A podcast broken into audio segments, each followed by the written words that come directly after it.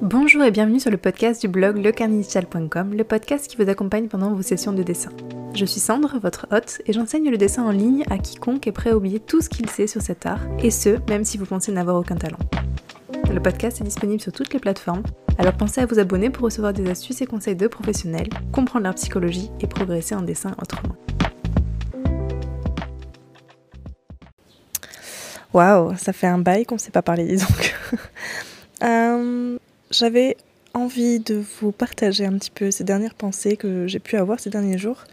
Euh, depuis que j'ai découvert l'iPad mini, j'en ai parlé un petit peu avec vous sur Instagram et, euh, et je vous ai partagé le fait que j'avais envie de me procurer cet iPad mini, sachant qu'il faut ne pas oublier que j'ai déjà un iPad que j'utilise souvent, euh, autant pour le côté professionnel que pour le côté personnel et pour d'autres choses en dehors du dessin. Alors pourquoi est-ce que du coup j'aurais envie d'acheter un nouvel iPad mini? Alors juste pour un petit peu mettre dans le contexte, l'iPad mini est vraiment tout petit, il tient plutôt dans la main. Euh, je pense qu'il a à peu près la hauteur de, la taille de l'Apple Pencil. Et c'est ce qui fait un petit peu son, tout son intérêt en fait. J'ai vu en Apple Mini euh, un côté euh, facilité d'utilisation pour pouvoir dessiner en extérieur. Alors je suis pas en train de vous faire un podcast sponsorisé par l'Apple Mini, hein. vous, allez, vous allez comprendre. Et le truc, c'est que, vous l'avez bien compris, j'en ai pas besoin de cet iPad mini. J'ai déjà un iPad que j'utilise mm, correctement. L'iPad mini est même moins puissant, je pense, que mon iPad Pro. Euh, il est évidemment plus petit, donc un peu moins confortable. Donc pourquoi est-ce que j'ai vraiment envie de me, me, le procurer le truc avec le fait qu'il soit vraiment tout petit, c'est que ça apporte euh, une discrétion. Ça m'apporte le fait que je, peux dessiner en extérieur sans que les gens me voient. Euh, et en même temps, ça me permet de moins penser au regard des autres. Alors, je suis pas quelqu'un qui est très complexé à l'idée de dessiner en extérieur. Euh, je fais ça depuis que j'ai à peu près 16 ans, je pense, notamment parce que j'étais en école d'art, donc je suis plutôt habituée à faire ça. Euh, mais je pense qu'en fait, récemment, le fait que je veuille avoir un, un, écran plus petit pour pouvoir dessiner en extérieur est tout simplement lié au fait que je pense que j'ai une baisse de confiance en mon dessin, en moi, euh, voilà, quelque chose qui est lié totalement à quelque chose que je ressens à l'intérieur de moi. Et c'est pour ça que je pensais que c'était intéressant de vous, en de vous le partager sur ce podcast. Vous le savez, dans les podcasts euh, du Canon Digital, on parle un petit peu plus de l'aspect euh, état d'esprit lié au dessin. Et donc j'ai commencé à partager ça avec vous sur Instagram. Et en fait, j'étais pas la seule à avoir ce type de comportement. Vous savez, le type de comportement où vous vous rendez compte que euh, vous voulez acheter du nouveau matériel de dessin, donc ça peut être souvent du traditionnel, des nouveaux crayons de couleur, une nouvelle boîte d'aquarelle, ce genre de... Et dans ce genre de cas, c'est intéressant de se poser la question de pourquoi, pourquoi, pourquoi. C'est un peu la méthode des trois pourquoi. Euh, donc pourquoi est-ce que je veux acheter un nouvel iPad mini? Parce qu'il est plus discret. Euh, et pourquoi je veux qu'il soit plus discret? Parce que je veux pas que les gens voient que je suis en train de dessiner. Et pourquoi je veux pas que les gens voient que je suis en train de dessiner? Parce que j'ai tout simplement pas vraiment confiance en mon dessin actuellement. Et c'est un comportement que j'ai un peu partout en fait, le fait d'acheter du nouveau matériel euh, dès que je veux compenser un peu mes doutes et me donner le sentiment que je suis en train d'avancer ou que j'apprends de nouvelles choses. Ça peut être, comme j'ai dit, du matériel euh, numérique, donc des tablettes graphiques ou des choses comme ça, mais ça peut être aussi du traditionnel. J'ai clairement envie d'acheter un nouveau carnet de croquis, hein. je pense que je ne suis pas la seule à vouloir acheter 1000 carnets de croquis. Mais ça peut être aussi euh, une nouvelle formation. Et c'est un peu le gros problème, j'ai envie de dire, avec Domestika et ce genre de sites, euh, qui poussent clairement à la consommation avec des petites formations qui donnent clairement envie. Hein. Même moi, j'ai envie de, rejoindre ce type de formation pour apprendre de tel ou tel artiste. Euh, mais j'ai ce sentiment un peu de... Donc il y, y, a un terme qui s'appelle FOMO, Fear of Missing Out. Euh, ça veut dire en clair que vous avez l'impression de passer à côté d'une offre exceptionnelle euh, et que tout le monde est en train de, suivre ce truc-là et vous, vous n'êtes pas en train de suivre, vous êtes un peu laissé derrière. Et ça appelle un, un, sentiment qui est plus profond que ça, qui est le sentiment de rejet en fait d'une communauté. Et j'avais un petit peu ce même sentiment-là avec les jeux Steam. Euh, donc Steam, pour ceux qui ne sont pas du tout joueurs, c'est une plateforme qui permet de, jouer à des jeux euh, qu'on a juste besoin de télécharger, donc on les achète évidemment. Euh, bon, il y en a certains qui sont gratuits. Euh, mais je repensais à ça quand j'ai, commencé à, jouer aux jeux vidéo, quand j'étais plus petite. Je me souviens, j'achetais juste un, jeu euh, PS2 euh, ou sur PC. Et une fois que je terminais le jeu, je pouvais en racheter un autre. Et je me souviens que j'avais ce sentiment de de préciosité, est-ce que ça se dit De valeur, d'aspect très précieux de mon jeu. parce que je lui accordais toute mon attention et toute ma conscience. Et depuis l'arrivée de Steam, du coup, je dois avoir plus de 200 jeux peut-être sur la plateforme. Combien de jeux j'ai terminé dans, le tas? Bah, Peut-être 10 à tout casser. Et du coup, je pense que c'est assez intéressant d'avoir ces idées de euh, d'analyser son comportement et de comprendre pourquoi à tout prix je veux consommer, euh, pourquoi je veux acheter ce truc-là. Et je pense que c'est tout simplement lié en fait à, le fait d'apaiser un peu ce, sentiment de peut-être de, culpabilité, de se dire je j'avance pas assez vite, je progresse pas assez vite, je suis pas assez bon, euh, et de se ressentir un peu, si vous voulez, d'éviter cette espèce de sentiment inconfortable qu'on a. Salut Sam, je trouve que ce que tu as dit pour ton iPad était très profond et vrai. On a tendance à supprimer nos émotions, surtout celles qu'on juge négatives, et à les fuir, à les compenser par d'autres choses. Pourtant, on a l'impression que c'est notre limite et que ce qui, qu'il nous faut se trouve dans notre zone euh, d'inconfort. Et peut-être que c'est ça aussi l'apprentissage, euh, une forme de déconstruction et de construction.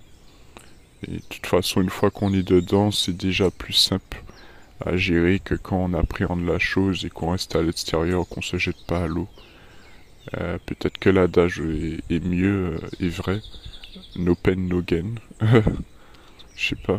Mais c'est vraiment très intéressant ce que tu as dit, je trouve. Mais alors quoi faire finalement? Parce que je pense pas être la seule à vivre ce truc-là d'ailleurs. N'hésitez surtout pas à me laisser des commentaires, que ce soit sur Instagram, que ce soit euh, sur le blog directement, là où vous écoutez directement euh, ce podcast. Ça serait intéressant pour moi de, voir un petit peu comment vous vivez ce truc-là. J'espère que je suis pas la seule. Mais du coup, comment faire? Euh, Déjà, je pense que la première étape, ça serait de reconnaître qu'on a cette espèce de comportement euh, automatique qui n'est pas vraiment dicté par quelque chose qu'on a vraiment envie, euh, mais qui a plus un, sentiment d'évitement pour ne pas euh, ressentir ce sentiment un peu inconfortable. Ça serait un peu se dire quand je ressens ta ta ta, genre tel sentiment, alors je fais ta ta ta. Donc dans mon cas, quand je doute de mes capacités en dessin, alors je veux acheter du matériel informatique. La deuxième étape, ça serait plutôt euh, de mettre en place des vraies solutions. Se dire, ok, si je fais ça régulièrement, si je fais cette action régulièrement, alors il n'y a aucun doute que je vais ta ta ta. Par exemple, euh, dans mon cas, si je me sens pas assez euh, légitime ou peut-être le fait que je ne me sens pas assez confortable avec mon dessin actuellement, qu'est-ce que je peux mettre en place en termes d'apprentissage de dessin réel Donc par exemple, ça pourrait être dessiner tous les jours, ça pourrait être faire une illustration dont je suis fière. Ça pourrait être regarder la progression de mes dessins, donc regarder euh, peut-être les dix derniers dessins euh, que j'ai faits et voir si j'ai si progressé entre chacun de ces dessins.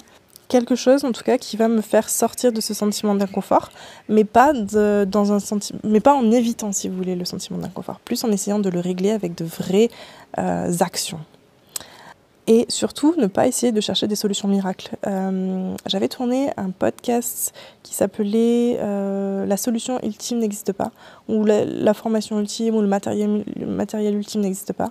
Euh, et ça rejoint un petit peu cette idée de on cherche un peu le Saint Graal qui va nous, nous faire progresser, qui va nous qui va qui va comme ça, en un claquement de doigts, euh, va régler tous nos problèmes. Et évidemment, ça n'existe pas. Bien évidemment qu'il y a différentes solutions qui sont plus ou moins bonnes pour vous, en fonction de votre profil, en fonction de vos problèmes, en fonction de ce que vous voulez régler, bien évidemment.